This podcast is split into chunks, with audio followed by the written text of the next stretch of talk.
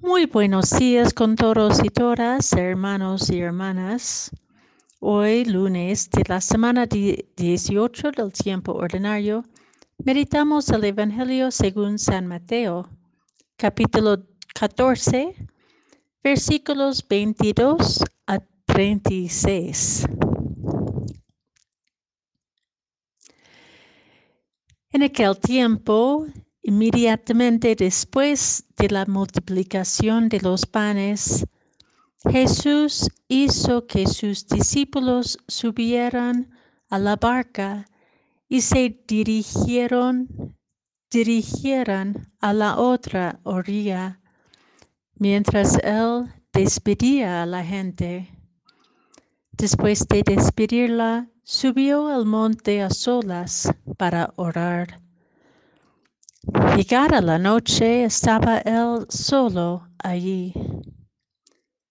Entretanto, la, la barca iba ya muy lejos de la costa y las olas la sacudían porque el viento era contrario. A la madrugada Jesús fue hacia ellos caminando sobre el agua.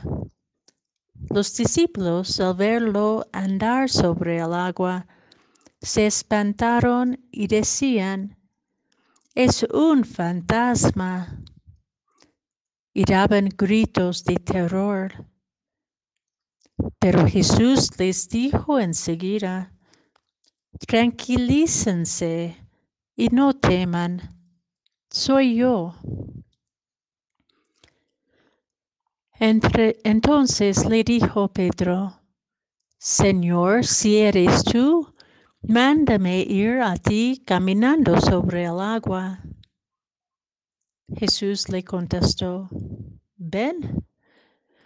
Pedro bajó de la barca y comenzó a caminar sobre el agua hacia Jesús, pero al sentir la fuerza del viento, le entró miedo comenzó a hundirse y gritó, Sálvame, Señor.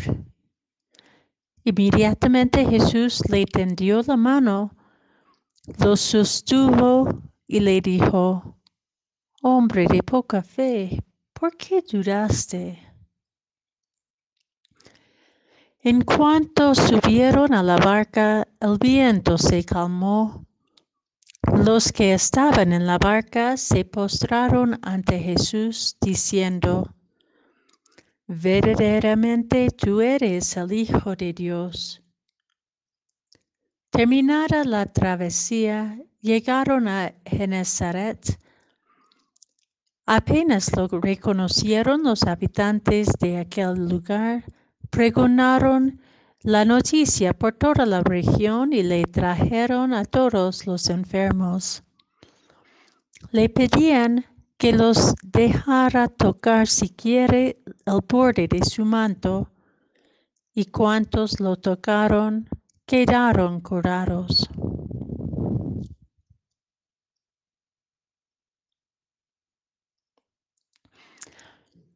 Ayer hemos meditado cómo a pesar de nuestra impotencia de responder a las necesidades de la multitud del mundo sufriente, Jesús bendice lo poco que tenemos, lo nos devuelve con la responsabilidad de darlo todo.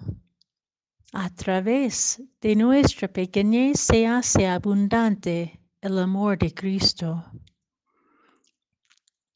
hoy, todavía saboreando la significancia de denles de comer ustedes mismos, Jesús nos envía hasta la otra orilla y nos confrontamos con la noche turbulenta de nuestros miedos, nuestra pequeñez en la inmensidad del mar agitado por los vientos que, soplan en contra de nuestras apuestas, nuestros proyectos de vida, nuestras seguridades.